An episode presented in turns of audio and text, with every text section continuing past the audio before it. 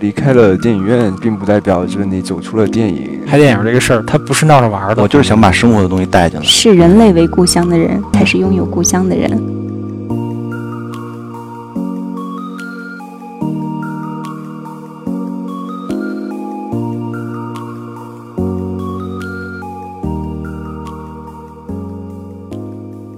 迷影圆桌派，大家好，我是夕阳。今天的节目有点特殊啊，因为我们来到了祖国美丽的青藏高原青海省的西宁市，这也是节目开播以来嘉宾阵容最豪华的一次。他们就是第十三届 FIRST 青年电影展惊人首作的几位导演，先请他们跟大家打招呼吧。嗨，大家好，我是《平原上的夏洛克》的导演徐磊。大家好，我是第一次离别的导演丽娜。可能很多听友对于 First 的名头不太熟悉啊，但是如果提到我不是药神的导演文牧野，啊，新迷宫的导演辛玉坤，大家应该就明白这个地方是出产中国电影的青年才俊的地方。所以说呢，坐在我身边的这几位嘉宾啊，他们很有可能就是未来几年中国电影的希望。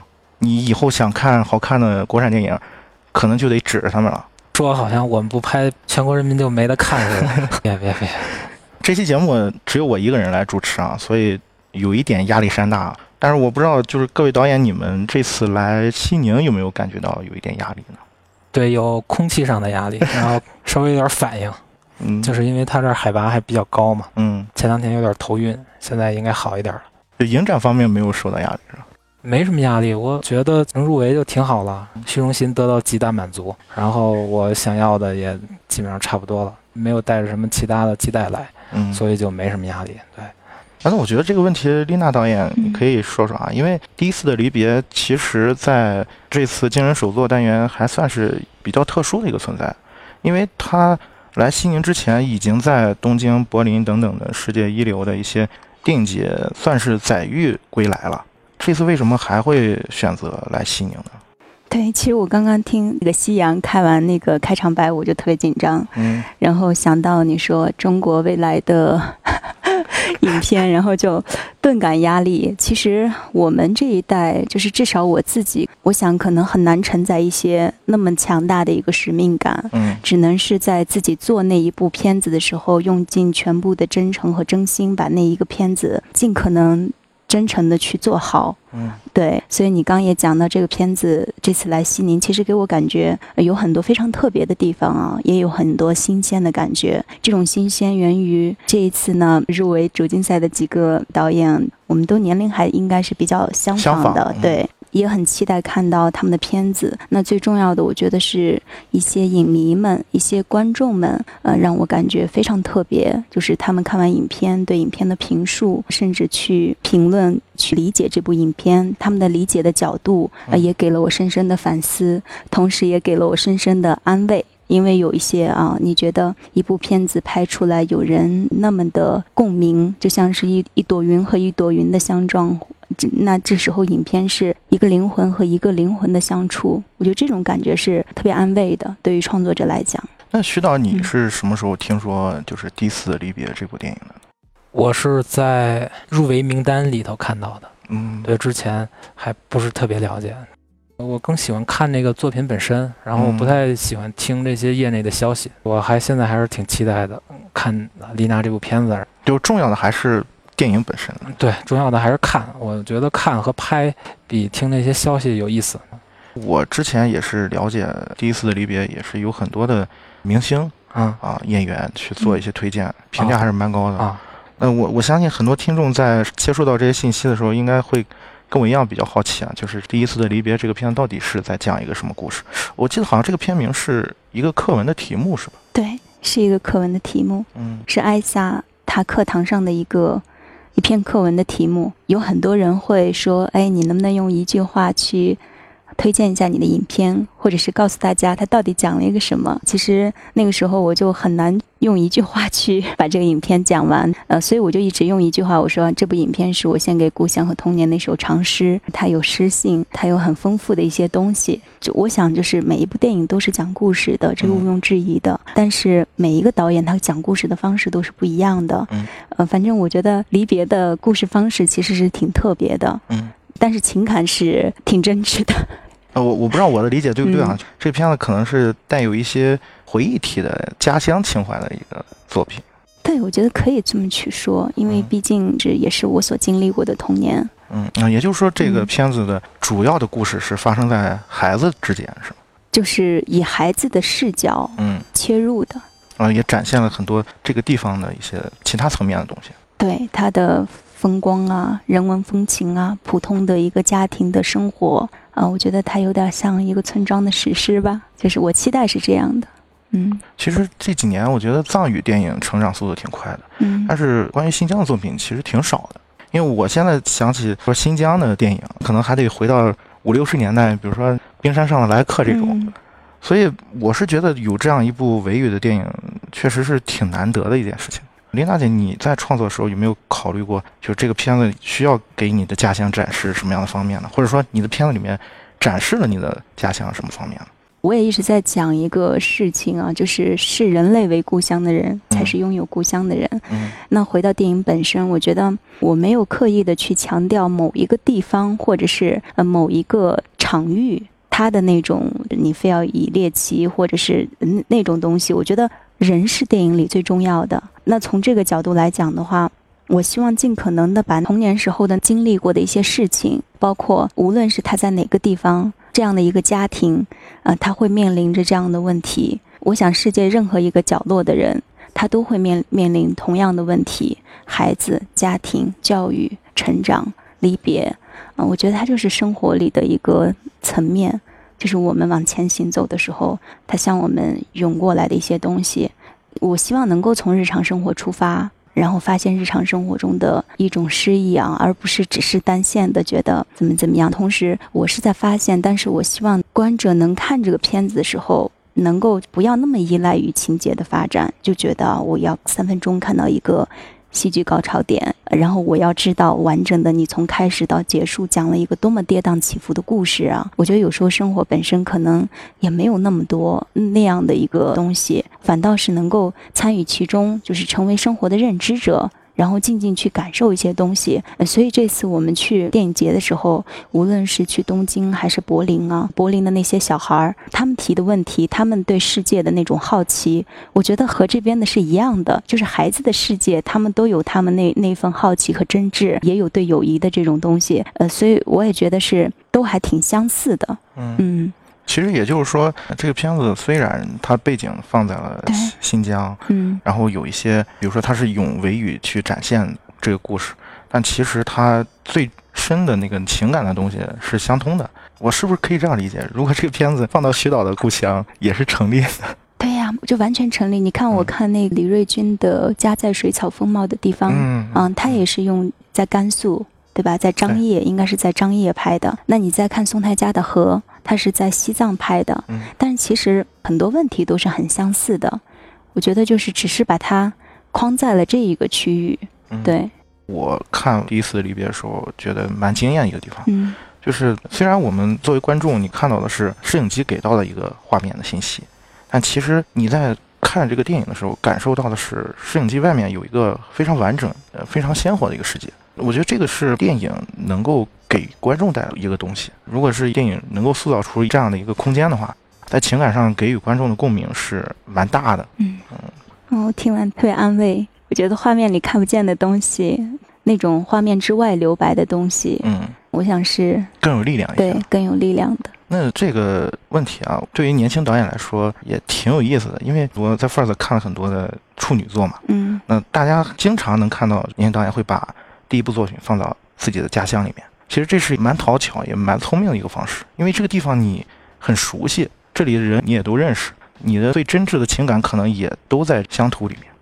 对，我我觉得给我印象特别深的就是，如果不是故乡，绝对不会有那么一幕出现。就是影片中开场的时候，看到一个杏树底下有一个囊坑，囊坑的外景就远处远景是一匹马，然后人们坐在那个囊坑下面。其实那个囊坑是我跟当地的村民，应该是当地村民一起帮我打造出来的。我想，如果不是在家乡的话，可能是在美工帮你在打打造那个景，而不是家乡的那些人在帮你打造那个景。当时去打那个囊坑，我在回忆我童。年时候那囊囊坑是什么样的？然后那些村民们就说家乡的馕坑都是他们自己做的嘛，每一家都是。然后他说，哎，就是这样打的，所以集大家的这种共同的回忆，然后打造出了那样的一个馕坑，就是还原了呃那个年代的一个东西。对，所以我觉得这些东西是特别让我感动的。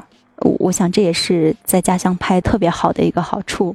包括我一直在讲，我就说。我们这一代，只有你离开了家乡，然后你去看过很多东西，你再回到家乡的时候，我觉得会有一种不一样的感触。就像我在我大学毕业后，我记得印象特别深，那一次我返回家乡，就我坐在那个出租车上。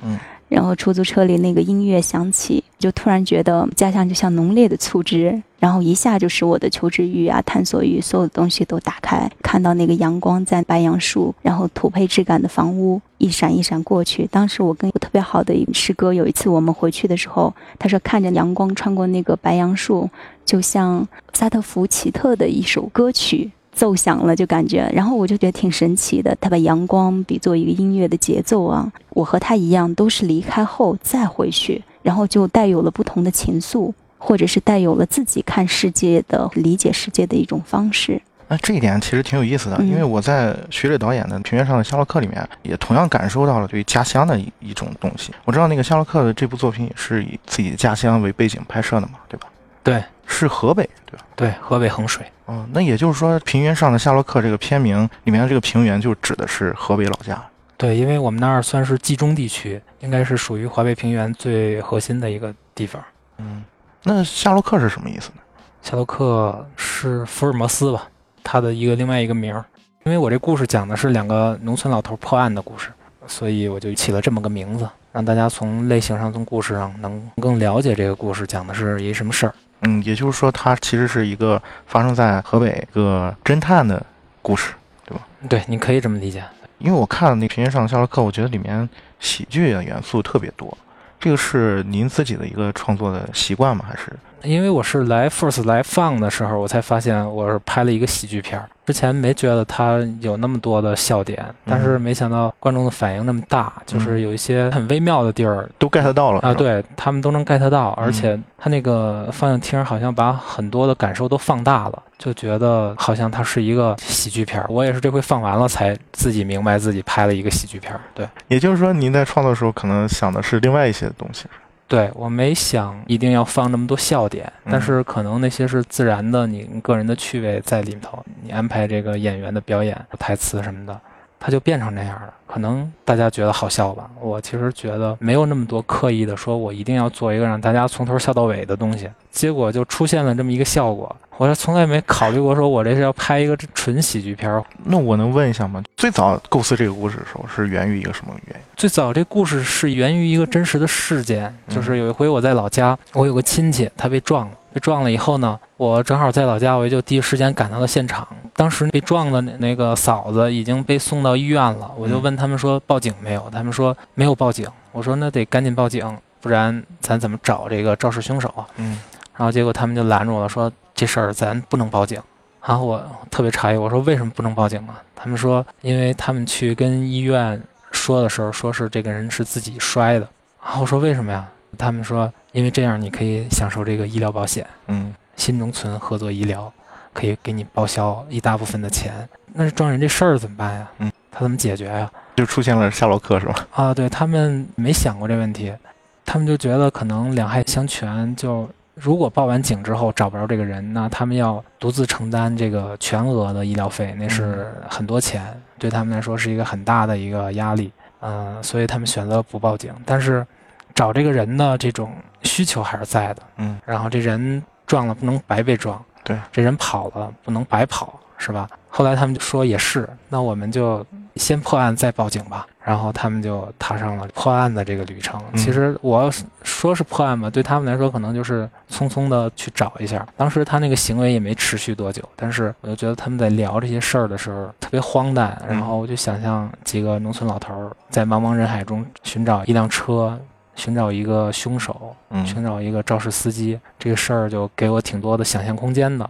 然后后来我才开始写这故事，其实还是那个生活的荒诞触动了我吧。嗯，对。我突然发现一个很有趣的巧合啊，丽娜导演跟徐磊导演第一部作品不仅是都选择了许久未曾回去的一个家乡，还有这两部电影里面的演员都是当地的素人，啊，也就是说没有任何表演经验的非职业演员，对吗？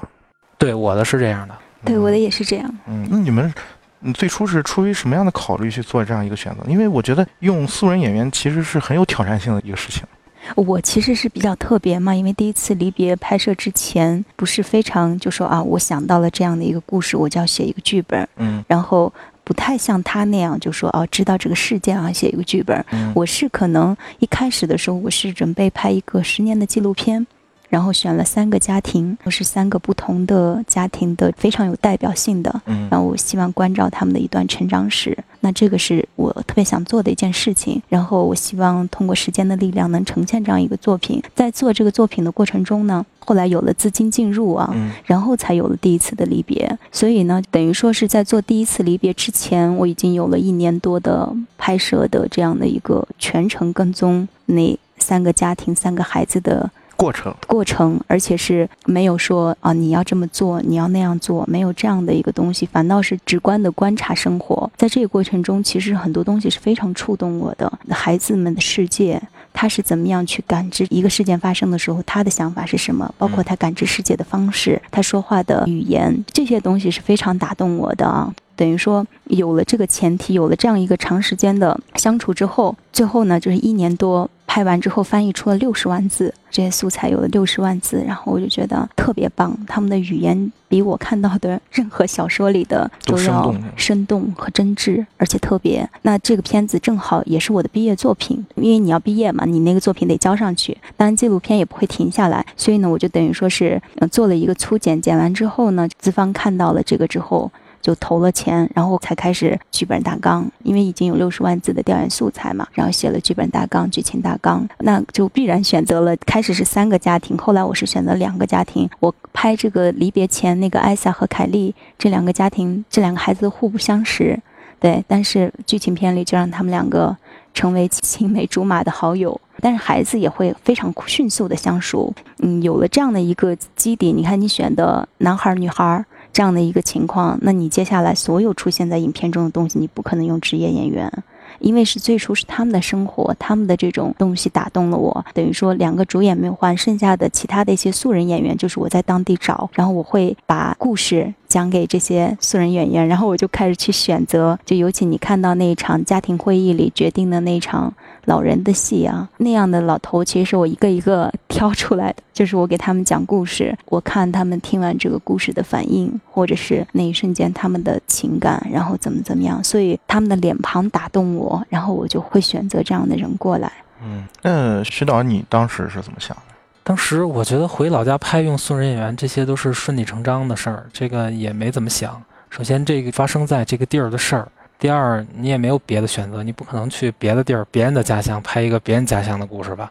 而且，因为我这个片子在前期的筹备、前期的制作中，其实是我没有找到行业的资金的，我是用自己的钱拍的。然后你回老家拍，肯定是最省钱嘛。你从制片上来说，也是最容易实现的。也有客观因素吧，也有这个主观的，所以我觉得这是顺理成章的事儿。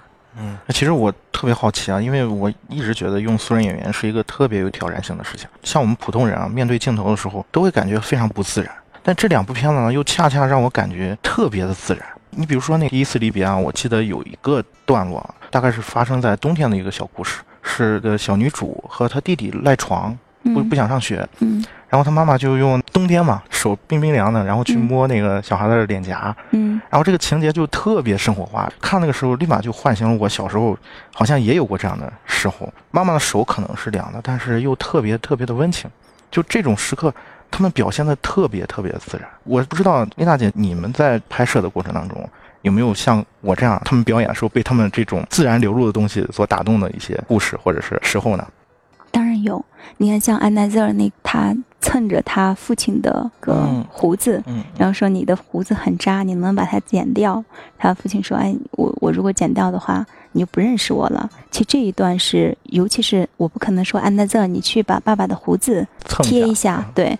不会这样，但是是小孩儿自己就那一刻就就那样去去做，我觉得是给到了很大的惊喜。那当然就是在拍这个片子的时候，你很多场景、剧情的发展，包括如何在治愈生活之外升华的一些东西，你肯定是要规定的。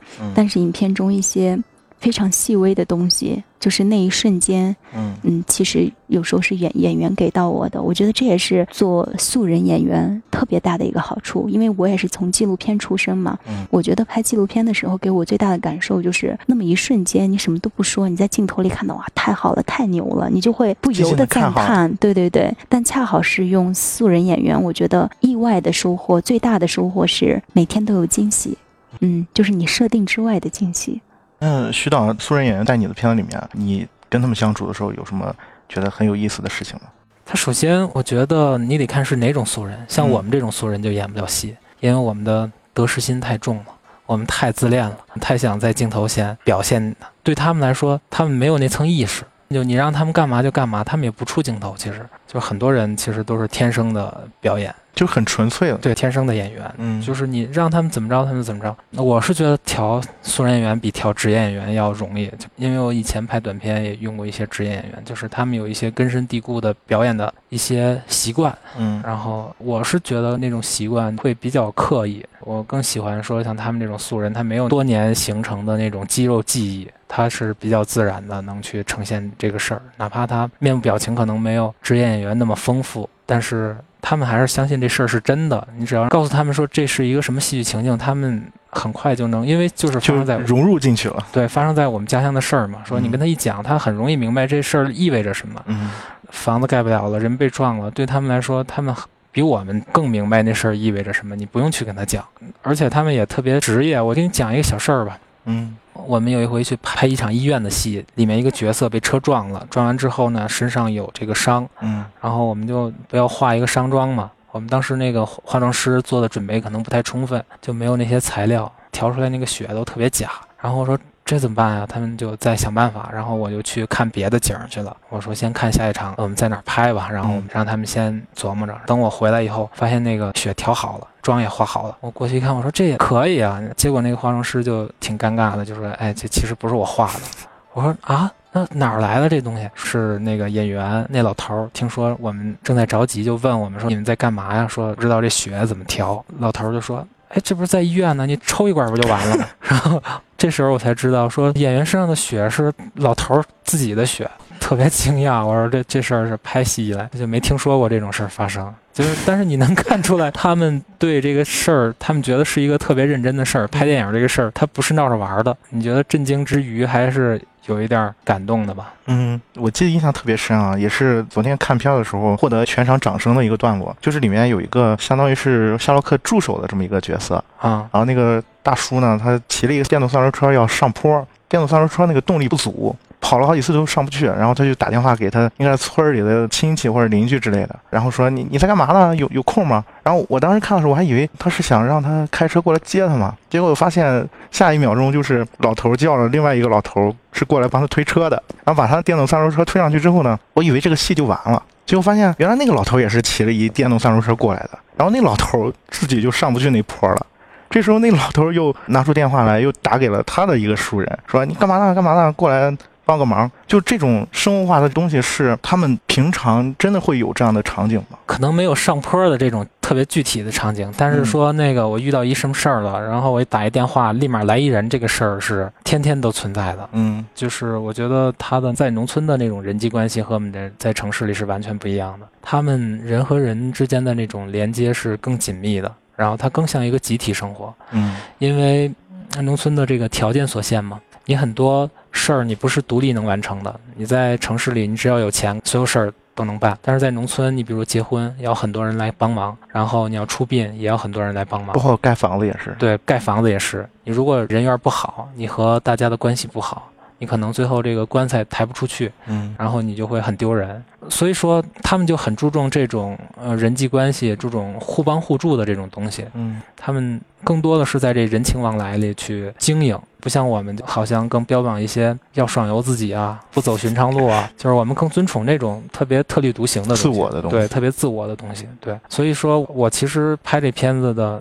也是想表达这个东西，就是我看到这种人际关系的不一样，嗯啊，我也不是去对比它哪个更好，哪个不好，让我选择，我肯定还是选择一个城市生活，因为我希望每天在那些负担里头消磨我的生命。但是对他们来说，这就是他们的生活，他们在这种生活里面，他。确实有很大时间和精力去应付这些事儿，但是这些人际关系反过来去充实了他们的生命，去抚慰了他们的生命。所以说，这个情节其实也是他们农村的一种独特的人际关系的一种体现。嗯，其实我看的时候，我感觉还是蛮奇妙的。我觉得透露出一种特别朴素的那种浪漫的感觉。这个东西可能不是导演你本身创作时候想要去传达的，但是这个影片它是可以自自己去成长的。嗯。然后他能让观众得到自己想要的东西，我觉得这个是挺棒的一件事情。对，举个小小的例子，就是艾萨的父亲，就是年龄也比较大了。嗯。然后他在影片中有一段，他在讲述，他说他要把自己老婆送到养老院去。嗯。正常我们来写的话，就说我今天想想了很久，我想把老婆送到养老院。但他不这么说，他说就是夜晚我躺在床上望着星空，我在想，就是望着外头的月亮和星空，我在想老婆的事情怎么办。他这么去描述，我说：“哎，把妻子送走，为什么前面要加加这么多的前缀？”嗯，后来你真的是你回归到他的生活，你躺在他的那个床上，你看到哦，开了个天窗。确实躺下可以看到外头的星空，所以我觉得这种生活本身的，就像你刚描述特别好，你就说啊，这种浪漫不一定是导演要赋予它的浪漫，就是那片土地、那些生活生长的一个环境、那种自然的风声、那种所有的东西，自然生长出来，对，自然生长出来的东西。那你们接下来还会聚焦在家乡用素人演员吗？我在想，如果我拍家乡的话，我一定还会用素人演员。当然，素人演员除了前面说的好，也有无数意外的东西。比如说，我们在拍的时候，可能我们所有的东西都准备好了，然后提前也跟他商量好了。但是那天，因为他家的羊丢了，他觉得家里羊的事情比什么都重要，他就去找他的羊啊，或者是怎么怎么样。那一天就没有拍成。也有可能就是，记得当时我们在拍一场戏，然后是要用到一个人，但是没有找的特别恰当的。就在我们特别愁眉的时候，突然之前我也没找过他，他就开了。一辆那个三轮摩托车就从这边经过，然后我就说太好了，就像阿巴斯电影里的侯赛因，然后那个人长得也很像，就说哎，你来配合我们完成这个事情啊，就是一场美好的意外。对，然后他就完美的配合我们完成，但那个时候我们整个剧组就六个人，特别少，大家就忙的完全没有心思再去说是要留一下他的联系方式，甚至他也不用手机。结果那场戏拍完，我们觉得太好了，但是就是可能就差一点点东西，我们后来还想再重新拍一场，但是那个人。就再也找不到了。原来他是后来知道，他只是路过这里，就是那一天到亲戚家，然后路过这里，就这种东西。那后来那场戏我们也没用，就也有这种现象出现啊。但是更多的，我觉得素人他是契合那片土地的，嗯，你把它放在那个土地里头，你什么不说，它是成立的。那种大环境的信念感，呃，所有人是相信这个东西的。我觉得这个其实是挺重要的，那种氛围气场，他说话语言里带的乡音，那是特别迷人的。我是这么考虑的。嗯，我不一定以后全部用素人演员，但是我还是想聚焦在这个人际关系的表达上。嗯，就这片土地上，这个还是从。我观察我父母身上来的。我其实上大学呀，很很早就出来走读啊，我就对他们不太了解。其实是后来毕业以后，然后因为我从事这个工作就比较闲，没什么活儿干嘛，然后就经常回家。那个时候才开始真正了解他们，发现有很多价值观上的很大的冲突。后来我在想，这种冲突它背后的东西是什么？其中有很大的一部分就是这人际关系上的这种观念上的不同。我其实就很想再啊深入的探讨一下这个事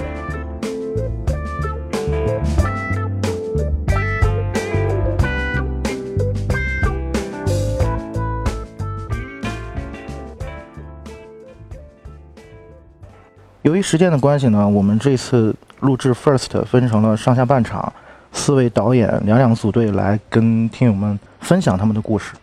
那接下来到圆桌派分享的呢，是惊人首作代云中娱乐园》和《木林一鸣伟明》这两部作品的导演。那先请他们跟大家打个招呼吧。大家好，我是黄子，我是《木林一鸣伟明》的导演。大家好，我是《娱乐园》的导演柴小雨。嗯，我是听说小雨导演你在。第一次放映的时候，据说是开场之前跟影迷借了烟、借了火，是吧？是是。你当时是紧张还是有一点压力呢？我其实有点激动啊，因为没之前没想过说能在大荧幕上真的能看见这个片子。嗯。刚一坐在那儿，然后紫薇姐介绍完以后，我其实当时都挺激动的。嗯。紧张的成分也有，但更多的是激动。然后就出去就想想抽根烟，刚一出去发现。没烟之后，果然戒了烟，然后发现没火，没火，嗯，就这样。嗯，我知道那个黄子导演，你的《木林一鸣伟明》这个作品是四部影片里面最后一个压轴出场的，对吧？对。你昨天放映完，你自己感觉怎么样？和你自己想象的有什么区别吗？跟我想象中有区别。嗯，说实话，我有点小失落，失落的点。并不是说观众离场，或者说观众怎么样一些反应，而是我觉得他们的反应是感觉就是其实我片子并没有那么沉重，然后有些地方我觉得还是有笑点的，还是蛮好笑的，但是那些笑点我感觉就被观众全部都跳过去了。我感觉到大家比较沉沉浸在片子里面，伤痛的那个情绪会多一点，是吧？觉得他们可能观影之前就已经有做一下了解，了解，然后知道我这片子的故事和题材，家庭片、癌症片，所以他们就抱着一种看苦难的心态，然后去看我片子，有一个预期在。对，我不知道小雨导演看我片子的时候，感觉到有有一些笑点吗？其实就其实没有那么沉重，确实没有说笑点，但是我觉得有点发泄，就是在于那孩子的那段，其实我那块我还挺。打开了，就是一下感觉心里打开了很多东西。我不记得我有没有笑了。其实，其实坐我前排的有两个姑娘，我记得在影片里面大概笑了得有五六次的样子吧。确实是有一些笑点，但它不是那种笑点，它是让你会心一笑的那对，有点不是那种笑出声的，对对，不是那种感觉，好像一定喜剧类的那种笑，就是让你释放了一下。对，我觉得没关系，每个观众可能对于影片的体验都是不一样的。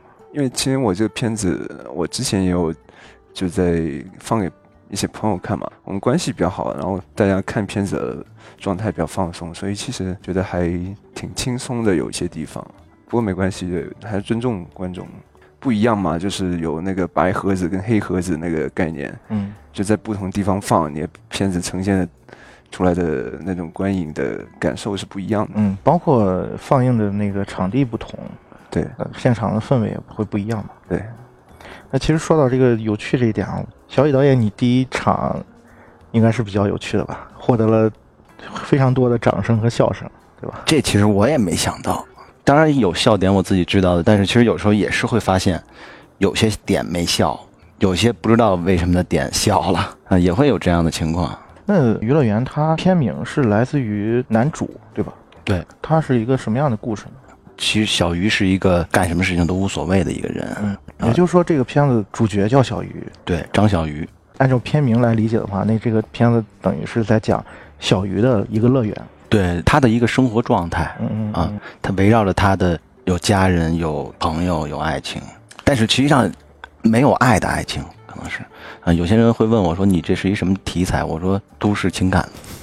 ”嗯，那我问一个挺好奇的一个问题。片子里面这个主角叫小鱼嘛？啊，那导演你叫柴小雨，那那柴小雨跟这个小鱼有什么关系吗？就是因为有点谐音叫的小鱼。其实我好多包括网上的一些那网名什么的都会叫小鱼小鱼啊。那这个片子里面这个小鱼的故事里面会有你自己的生活吗？有一些有，但是大部分还是周围的朋友会有。那你当初是怎么想到就是说要拍这样一个？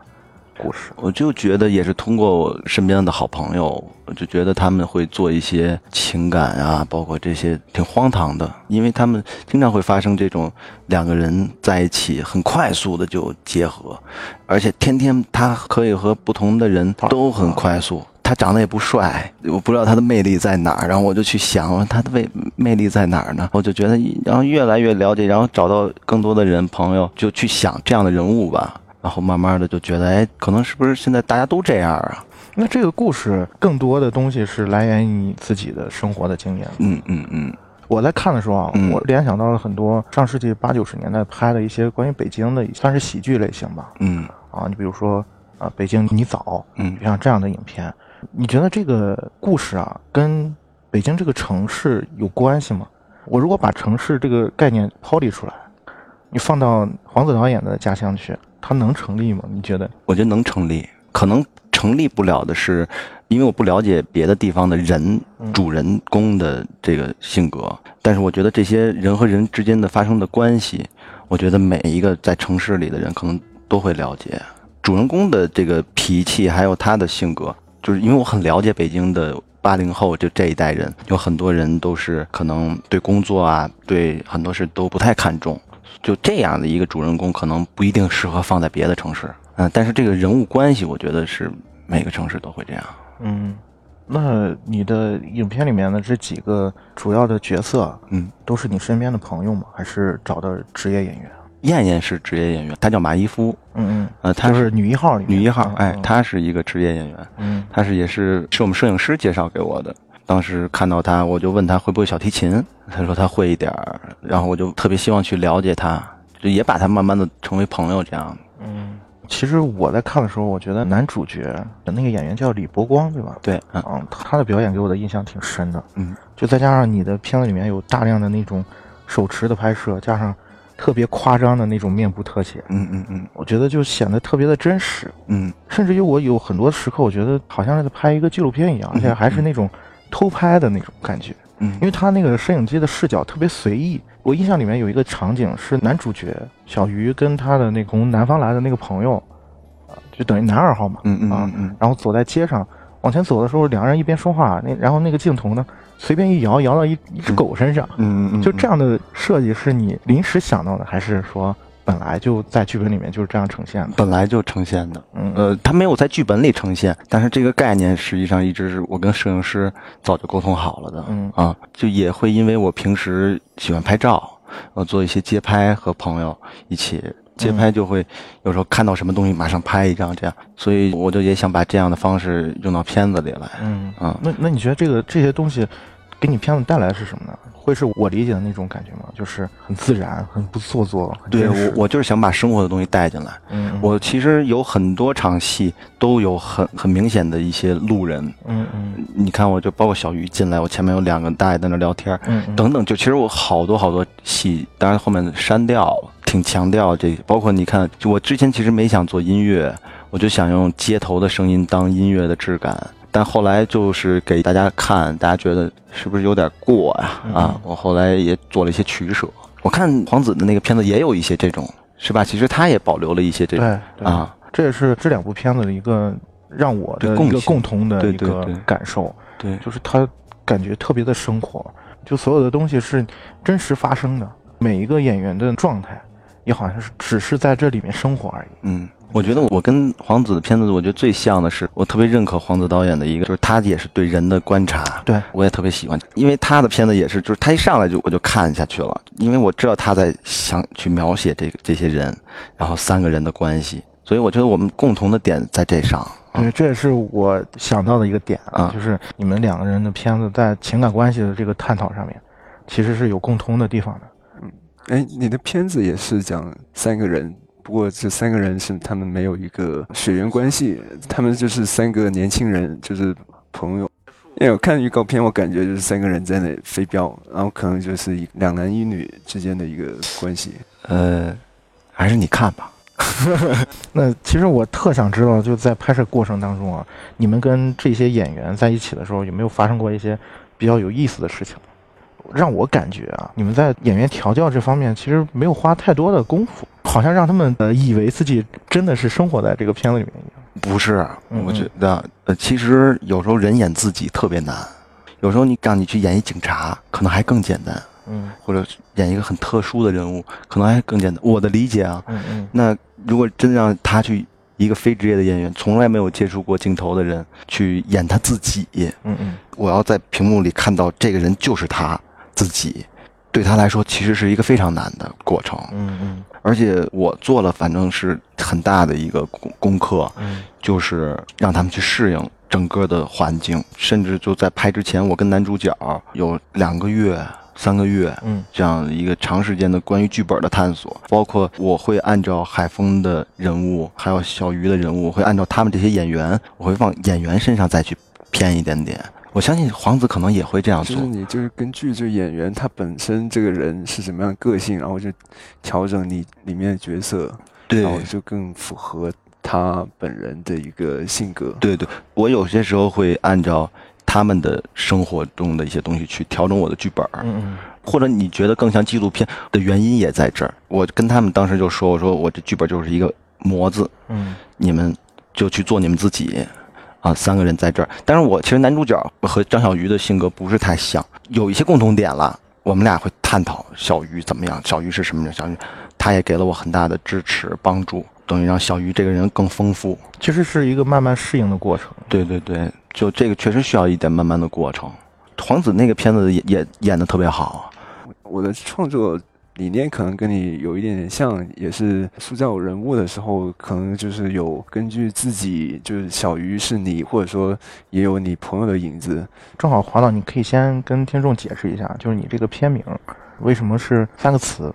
其实是三个人名，嗯嗯，然后分别就是妈妈、儿子、爸爸的名字，木林、一名、伟明，嗯，然后当时为什么会有这么个想法，是因为刚开始写剧本的时候，可能那段时间看了一些韩国的电影吧，嗯，就那时候的韩国电影还挺喜欢就用就是人名，然后就直接命名一个电影的名字，所以我就在想，哎，我现在要写这么一个一家三口的故事，我如果把片名定为这三个人。就这一家三口的名字，我觉得可能是我自我的一个趣味吧，我觉得是是有趣的。然后甚至后来决定说分三段式来呈现三个人物的视角来呈现这个故事，也是有点因为我想试一下，好像每个人名就是一个段落。嗯，那其实你刚才提到就是这个影片，它其实是以妈妈、孩子和爸爸三个人分别三段式去呈现这个故事的。那我看的时候，我印象最深的是第二段，就是儿子的那个那个段落。那个儿子叫一鸣嘛？对。在看一鸣的那个段落的时候，某些时刻我其实会想起《娱乐园》里面那个小鱼。乍一看起来，就这段故事好像是游离于这个家庭的外面的，拍的特别像是一个少年维特之烦恼，就那种感觉。你看那里面有女生，也有中学的朋友。但是他呈现那种少年的那种状态，特别能打动我。就是家庭的变故让这个少年有一些不知所措，然后他的情绪需要一个出口。他这个出口其实是转化到了他的日常的生活里面，学校的生活里面。是，因为他当时是等于是一个很非常焦虑的一个状态嘛。我自己理解啊，我感觉他好像是没有准备好要跟父亲告别。对，他甚至都没有想到说告别这个词吧。因为他这个年纪，他其实从来没有经历过什么所谓的生死，或者说什么样的离别。就他从小独生子女嘛，肯定都是在父母的溺爱保护下保护下，然后成长的。他在高中，我的认知来说，其实是一个挺特殊的阶段的。我初中的时候，我感觉我还是一个挺懵懂的人，就是可能稍微有一点叛逆，但是其实啥都不懂。但是。当我上到高中高一高二的时候，其实我感觉就是某一些观念，或者说我某一些事物的认知上面，我是有一种打开的感觉，就那种打开是一种落差感，好像就从小被长辈、被大人、被父母、被老师，然后告诉我这个世界是怎么样的，但是到高中十十六七岁、十七八岁的这个年纪，我似乎看到了另外一种。面貌的世界，嗯，就不同于父母、老师告诉过你的那些东西。对对对，就你会看到一些社会的阴暗面，或者说一些人与人之间的一种关系的复杂性吧。嗯嗯，所以说你在设计一鸣这个角色的时候，其实是融入了自己的一些经历和体验的，对吗？对，故事是有我跟我家人的原型，但是其实我并没有百分之百把我就是我爸生病的这个事情，然后搬到我电影里面。嗯嗯。实际上，我爸生病是前几年的事情。我曾经是个留留学生嘛，我留学出国几年之后回来，然后就在家里面无所事事了 一年两年左右，然后忽然间就是遇到了爸爸生病的这个事情，我就忽然就想到，其实我高中的时候的状态跟我爸。刚生病的时候，我自己的状态是很相似的。嗯，就我都有种想尽早、赶紧就是离开这个环境、离开家里面的那种冲动。嗯，我觉得你这个说的特别好。昨天在现场的时候，我记得映后有一个观众，然后提问就是说，他觉得一鸣的那个状态为什么也没有悲伤，感觉特别平静。我觉得这个观众特别幸运，就他可能还没有那种体验。作为一个没有经历过这种事情的一个孩子，一个高中生，一鸣那种情绪的状态其实是真实的，这是我的感觉啊。我觉得，但凡是这样一个孩子，他在面对突如其来的这样一场家庭的一个困境的时候，大部分人的反应，首先就是不知所措。嗯嗯嗯。第二点，就像黄导说的，我可能下一秒钟我就想逃离这里。所以，为什么这段打动我也是在这儿？我觉得它特别真实。只要你有过这样的生命体验的人，一定能够感受到这一段所表达的那种情感和情绪。嗯，所以我故事的设定其实是把我这两个阶段的生命体验，然后融合到了一个时空里面。嗯，所以就变成了一鸣他在准备出国之前，然后刚好撞上了他父亲生病。嗯，小鱼导演，我昨天是看了那个《木灵》嘛？对，嗯嗯，你觉得给你印象最深刻的情节，或者说最打动你的地方是什么？那也确实也是这男孩这段，嗯嗯，包括他跟他同学，啊，包括跟那女孩，他的反应，我觉得确实很对。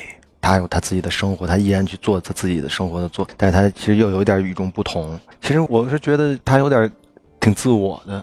这个男孩会有点吗？就是他本来可能是一个不太关心家长的一个人。嗯，对啊，他好像跟母亲、跟父亲的关系也不是特别亲近。就这个男孩可能都会叛逆吧，是吧？这个也好理解，就是他叛逆，他可能和家人其实本来没有那种关系。嗯，但是我觉得特别好，就是他后面他跟他母亲一块就在那抽烟那场，就等于他和他母亲建立了一种关系。然后包括你那个主观镜头看着电视，然后起来出去那个镜头，我特别喜欢他跟他妈的穿衣服。对。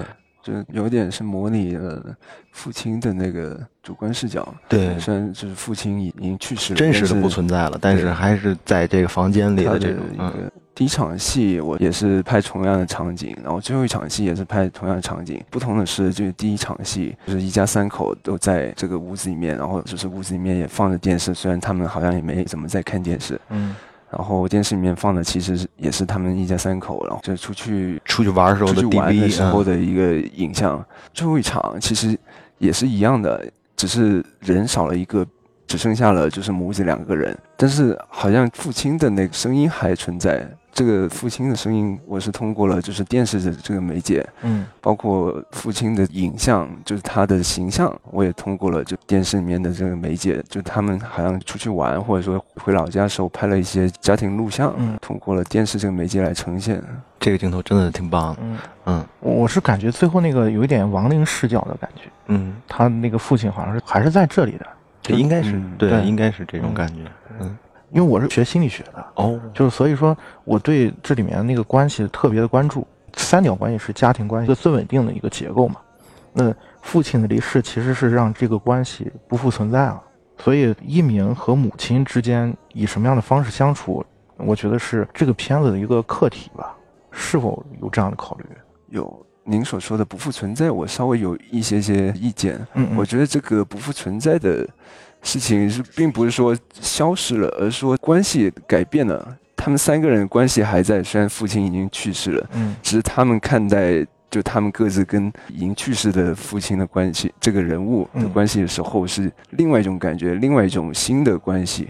但是这个三角关系还一直都会存在的，嗯，对，除非他们就是已经忘掉了父亲就失忆了，然后没有了过去的回忆，没有了过去的任何的对父亲的那个念想。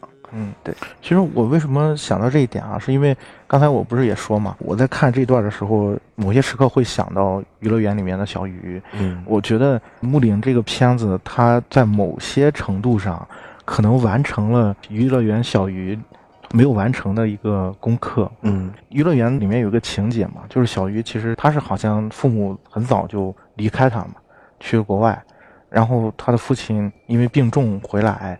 他一直没有和父亲相见。嗯啊，这个事情其实是一直没有解决。嗯，我跟一鸣的最大的差距就是一鸣无论怎么样，他是一个好的健康的家庭环境。嗯嗯啊，就是他的那个家庭是完整的，对他的家庭是健康的。但小鱼不是，就小鱼这样的人，他是在逃避和父母的关系。他不是说青春期了，他完全已经是非常成熟了，三十多岁了，就是他已经活成这样了。不是说我过了这段时间我就会好了那种感觉的人了。他就是我所有的生活，我以后的生活可能都会这样。但是他对他父亲，没有人不可能是一上来就说我真的父亲去世，我一点感觉都没有。对，就肯定他还是有，但是他还是更想自己一个人待一下。所以这就是小鱼跟一鸣的区别。小鱼就是一个不健康的家庭，就是一个没有获得完整的家庭关系的一鸣，成长成了小鱼。对对对对对，就是会是这样的一种感觉。嗯嗯，对这个问题，其实也是我青春期到现在一直有在思考的，就是我像一鸣一样，在一个完整的家庭里面成长，嗯，长大，然后我。身边有一些朋友、一些同学，他们就是单亲家庭，甚至说破碎家庭怎么样的。我一直在想，如果我在他们的角色里面，我会变成一个怎么样的人？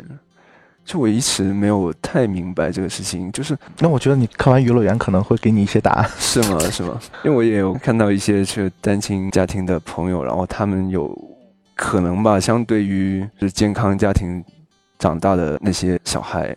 然后他们的好像是确实是有不知道能不能说是性格缺陷，但是他们会有一些情况下，他们会有一个情绪的爆发，就是情绪控制，或者说在某一些点上面忽然会戳到他们。嗯，对，所以我一直没有太明白，就如果我有时候会设身处地想说，要是我我妈养大的，我没有爸爸，然后我是不是还是这样，还是说我会有一个。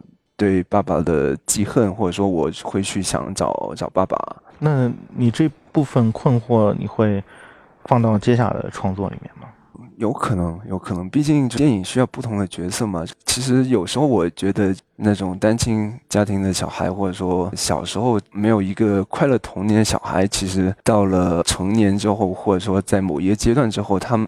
会比健康成长的小孩有多一份成熟，或者说在某些事情的认知程度上面会高于，就是更深刻一点。对对对，这个观点甚至影响了我的一个。虽然我没有小孩，但是我一直觉得，就其实小孩有没有一个快乐童年，我觉得并没有说对他以后。成为一个牛不牛逼的人，或者说懂不懂事的人，其实没有成正比的一个关系。我甚至还希望我的小孩，其实小时候得到一些锻炼，或者说他经历一些深刻的事情。那我觉得是不是小雨导演会在接下来帮助黄导来？可以啊，可以合拍一个电影，可以，看他如果愿意啊，嗯，特别愿意。好好，嗯嗯。那你接下来有想过拍摄什么样的东西吗？在开始想。但是还没想好，想给点真的有点劲儿的东西。那你们下一部作品还会把整个的场域放在自己的家乡里面吗？放在北京或者放在广州？因为我现在我今年开始就北漂了嘛。然后其实我刚写了剧本，故事的发生的地点其实在北京还有青海。就我来之前，我有想象过啊，如果有这么一个青年导演，然后他拍了一部所谓的处女作，嗯。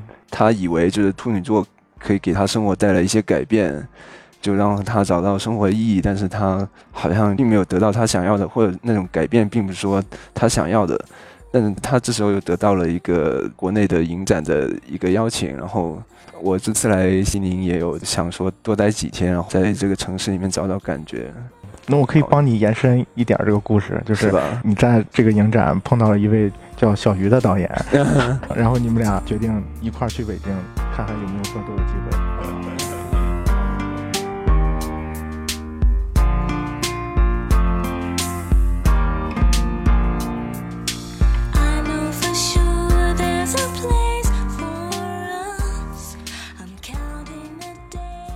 因为这片子还没有公映嘛。如果有一天能够跟国内的观众见面的话，你们希望对走进电影院的这些观众说点什么呢？我当然是希望所有喜欢我这种风格的片子的观众去看，我也希望所有的人都喜欢，但是你不能选择。我觉得能获得昨天在青海大剧院放映的时候那些掌声就可以了啊，对，那个对我来说已经可以了，已经满足了，没白拍这片子。对，嗯，那丽娜姐呢？我想说，是因为第一次离别是我献给故乡和童年的一首长诗啊。我希望，呃，未来大家如果有机会走进影院看到第一次离别的时候，呃，我希望大家从中都能看到自己的童年时光，嗯，或者是每个人都能看到自己去看到这篇影片之后所产生的一种共鸣，感受到的一种共鸣。嗯。好，嗯，我是开开心心，嗯嗯嗯，好，我也想说这句话，但是我感觉不太适合 放在我的片子。就体会生活中的一些事情嘛，其实电影也是生活。对，离开了电影院，并不代表就是你走出了电影，或者说你走进电影院，不代表就是你进入了一个电影世界。生活跟电影其实有时候可以是相通的，就多注意一些，就生活中的身边的人事。然后细节嘛，嗯，对。那我我最后给木岭一鸣、伟明正一下名吧。我觉得为什么不能开心呢？因为如果大家去看的话，你会发现，就是最后一个段落里面有这样一场戏，是一家三口坐在火车上，然后一鸣呢躺在这个卧铺上，这个爸爸非要跟他挤在一起睡觉，嗯，爸爸还不停的说：“妈妈你也来吧。”一鸣小的时候我们不是经常这样一家三口在一起吗？不是很好吗？我觉得那个场景特别美。特别开心，对对，我也我也有感觉，嗯，其实就没有发生过这个事情，但是就我爸是一个挺嘴碎的一个人，他会有说这哎，就你小时候那么喜欢跟我跟我妈亲亲密密的，对对，跟我跟妈妈睡睡到一张床上，为什么现在变得这么冷冷漠呢？对，我只是在电影里面完成了我爸的一个小心愿。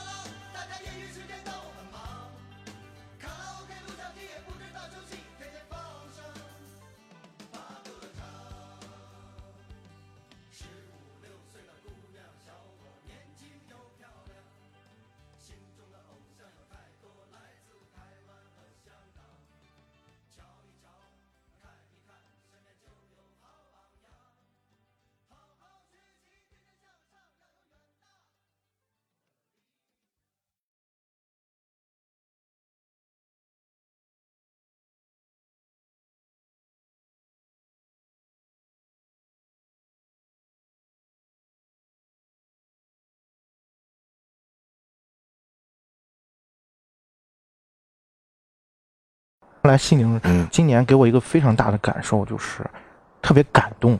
嗯，就是这个地方给了很多电影说话的机会。然后今年开始嘛，大家都会觉得，哎呀，好像环境不太好，然后会怎么样？但是当你看到有人在做事情，在踏踏实实的去做这些事情的时候，你会越来越感觉未来还是在那儿。嗯，咱们都希望能好。我也特别被 First 感动。反正我是整个被 First 确实感动到了，而且我觉得紫薇姐锻炼大家真的太好了，嗯，特别感谢他们。我觉得就是这样，有些人在说话，嗯，但有些人是在做事情的，嗯嗯嗯，我觉得这个特别重要，是真的特别重要，嗯。